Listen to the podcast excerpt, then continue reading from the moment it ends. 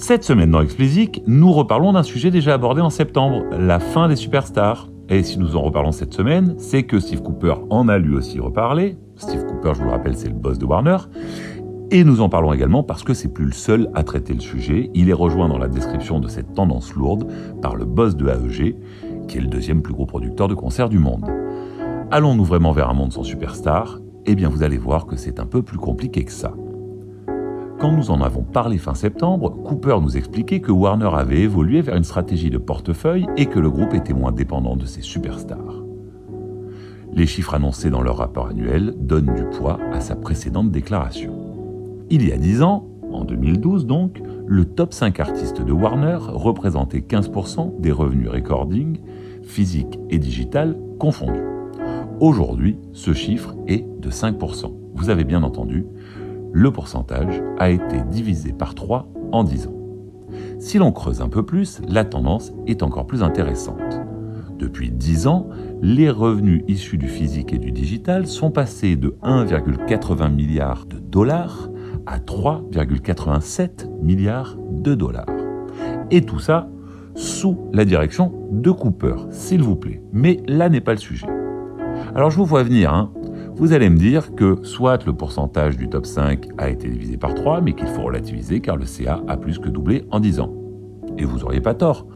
Alors allons regarder plus en détail pour voir ce qu'il en est. Toujours selon le rapport financier, les 15% d'il y a 10 ans représentait environ 274 millions de dollars. Aujourd'hui, les 5% pèsent 193 millions. Donc, on peut dire que la tendance se confirme, puisque le CA n'a pas baissé en pourcentage uniquement, mais également en valeur. Alors cette tendance traduit, je pense, une évolution, à minima pour Warner, vers un roster d'artistes plus large et plus profond, et donc une major moins dépendante de ses superstars, pour revenir au titre de notre épisode. Et ce pourrait être d'ailleurs la fin de celui-ci, et je vous laisserai avec une question ouverte. Est-ce que Warner a pris un virage qui lui est propre, ou est-ce que le changement qu'on observe sur la Major traduit une orientation plus profonde qui sera commune aux principaux acteurs de l'industrie musicale et qui pointe vers une nouvelle structure de revenus?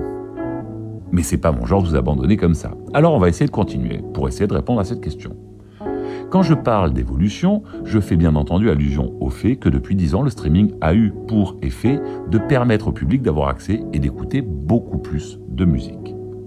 En 2012, le public fonctionnait encore en majorité sur le modèle de la propriété. C'est-à-dire, j'achète ou je pirate, ne l'oublions pas, ce que j'écoute. Alors qu'aujourd'hui, l'accès l'a emporté et vous payez avec votre abonnement DSP la possibilité d'écouter tout ce que vous voulez pendant une période donnée. Normalement, c'est un mois. Mais revenons à notre question. Alors, c'est Warner ou c'est le marché? Eh bien, c'est le boss d'AEG qui vient nous éclairer. Jay Marciano, c'est son nom, nous explique que le live aussi a connu cet effet du streaming.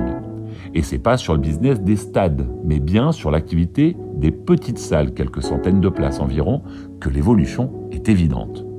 En 2012, un club de 7 jauges programmait 100 shows par an. Aujourd'hui, le même club programme 180 shows par an. Il y a 10 ans, les amateurs de concerts allaient en moyenne à un peu plus d'un concert par an. Aujourd'hui, pour ces petites salles, qui sont fréquentés en majorité par les 20-30 ans, c'est plus de 8 concerts par an. Vous voyez donc que la tendance se confirme sur le live. Alors si je devais encore vous convaincre de la réalité de celle-ci, je terminerai par vous citer un chiffre qui est édifiant. Aux États-Unis, sur les six premiers mois de 2022, les 10 titres les plus streamés ont été joués 2,74 milliards de fois alors qu'en 2019, le même chiffre représentait 3,8 milliards de streams. On voit donc qu'entre 2019 et 2022, la part de stream des 10 titres les plus joués a baissé de 1 milliard. Et ça a baissé régulièrement, c'est pas qu'un accident en 2022. Pour conclure, je préciserai que cette tendance est aussi le résultat de l'ouverture des frontières de la musique permise par les plateformes d'écoute globale que sont les DSP. Cette disparition des frontières a fait émerger des stars locales. Et ces stars locales viennent en fait diminuer le rayonnement global, des stars anglo-saxonnes, puisqu'elles viennent finalement basquater les premières places des tops et finalement captent mieux l'attention euh, des fans que les stars globales anglo-saxonnes. Mieux, ces stars locales partent à la conquête du monde et s'imposent largement au-delà de leurs frontières. Pensez euh, à Burna Boy qui vient du Nigeria, pensez aux Coréens de BTS ou encore à Anita la brésilienne.